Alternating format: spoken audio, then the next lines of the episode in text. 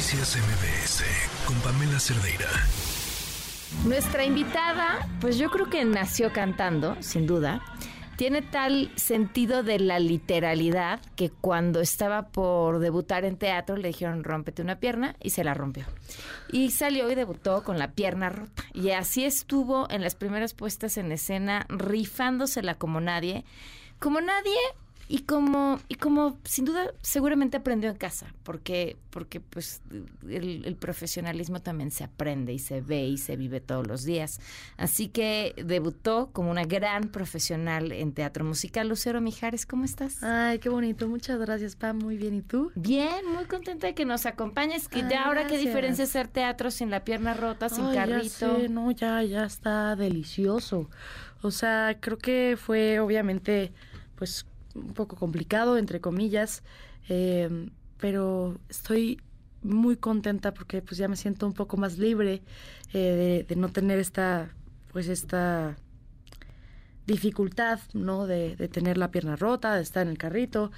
Eh, estoy muy, muy contenta también de estar aquí. Muchas gracias. Oye, me estabas contando antes de entrar al aire y antes de que habláramos del SAT, este, me estabas contando que, que tu amor por el teatro fue algo que no planeaste. Tenías 15 años, fuiste a ver La Jaula de las Locas. Así es. Y te dedicaste a vivir en las piernas del teatro los siguientes años. Así es. Eh, pues primero la vi en streaming eh, porque mi mamá fue a las a la placa de las mil representaciones eh, y entonces me dijo la tienes que ver te va a encantar y entonces creo que yo estaba estudiando fuera de México eh, regresé la vi obviamente me encantó y pues desde ese día no salí del Teatro Hidalgo o sea ya obviamente todos me conocían ¿Qué ahí. hacías?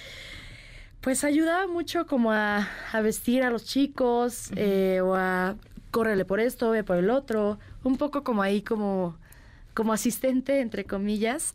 Eh, y híjole, todos me trataron de una manera increíble, me sentí súper querida y la verdad es que quiero agradecer muchísimo a, a Juan Torres que fue el productor de La Jaula de las Locas, que ahora es el del Mago. Eh, porque me ha arropado de una manera impresionante. ¿Cómo, ¿Cómo llegó eso? Entonces, de ahí a The Wiz, al mago. Pues la verdad llegó de una manera bastante orgánica, porque me dijo, oye, pues ve la película del Mago de Oz, yo obviamente ya la había visto, eh, y después me dijo que viera la del Mago con Diana Ross y Michael Jackson, la vi y pues creo que es bastante parecida, eh, pero pues tiene música diferente, ¿no? Y después hicieron una versión en el 2015, obviamente mucho más moderna. eh, la, protagonista se parecía pues a mí, tenía mi edad, eh, mis chinos, como que me, me identificaba mucho con ella. Y entonces, pues me dice, ya que viste esta película, pues ¿qué opinaste? No, pues que me encantó, que no sé qué, bla, bla, bla, pues va. Y me dice, oye, pues esa es la obra que vas a hacer. Y yo, ¿cómo crees? Y entonces pues ya le dije, pues, pues vamos a darle.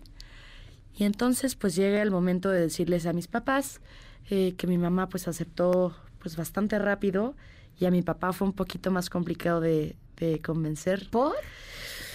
Es que... ¿Cómo, cómo vas a dedicarte a ese medio? Es horrible, está lleno de gente fea, ya sabes cómo son los artistas. ¿Qué te podían decir? ¿Qué Eh. hicimos mal? La niña no quiere ser doctora. Em, pues como que él quería que debutara más como en este mundo de, de la música, ¿no? Como de shows, discos, eh, y nunca pensó que la propuesta fuera hacer teatro musical.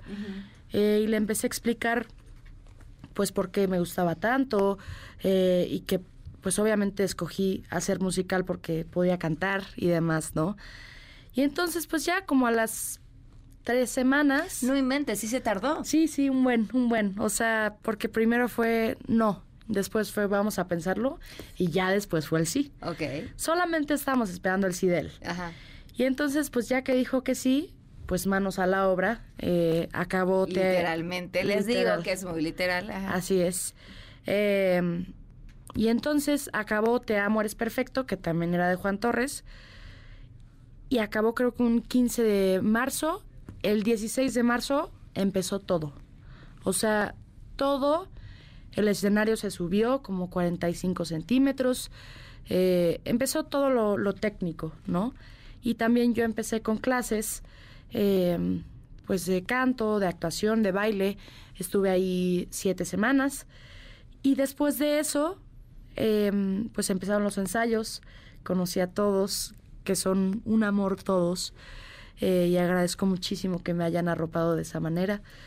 Y mm, después de eso, pues nos fuimos al Teatro Hidalgo, y ahí empezó toda la magia un, un 30 de junio. Este, pues aquí seguimos muy contentos. Aquí seguimos y además con gran éxito. Pues invita a la gente a que te vaya a ver. Ay, sí, Porque los se les va a acabar a mediados sé, de noviembre, entonces sé. que aprovechen. Así es, ya se nos va a acabar. Bueno, el 12 de noviembre es nuestra última función. Faltan ocho semanas. Los quiero invitar al Mago. Viernes a las ocho y media, sábado cinco y ocho y media. Y domingo a las cinco, orquesta en vivo, María del Sol, Eugenio Montesoro y un elenco espectacular. No se la pueden perder. ¿Lucero tiene pensada ya gira o no? Eh, pues creo que no. Ok. Eh, creo que la producción es gigantesca.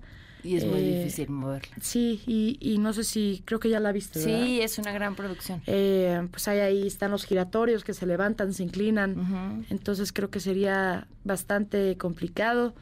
Eh, digo, chances sin los giratorios pues pueda funcionar eh, porque todo es medio movible. Eh, pero pues creo que ahorita no, no, no lo tienen tan pensado. Oye, pues muchísimas felicidades Ay, gracias. por este inesperado debut, por el Gracias, éxito Pam. que estás teniendo y por todo aquello que lo que, Muchas gracias. decidas emprender. Gracias, a Pam. ti. Gracias por invitarme. Noticias MBS con Pamela Cerdeira.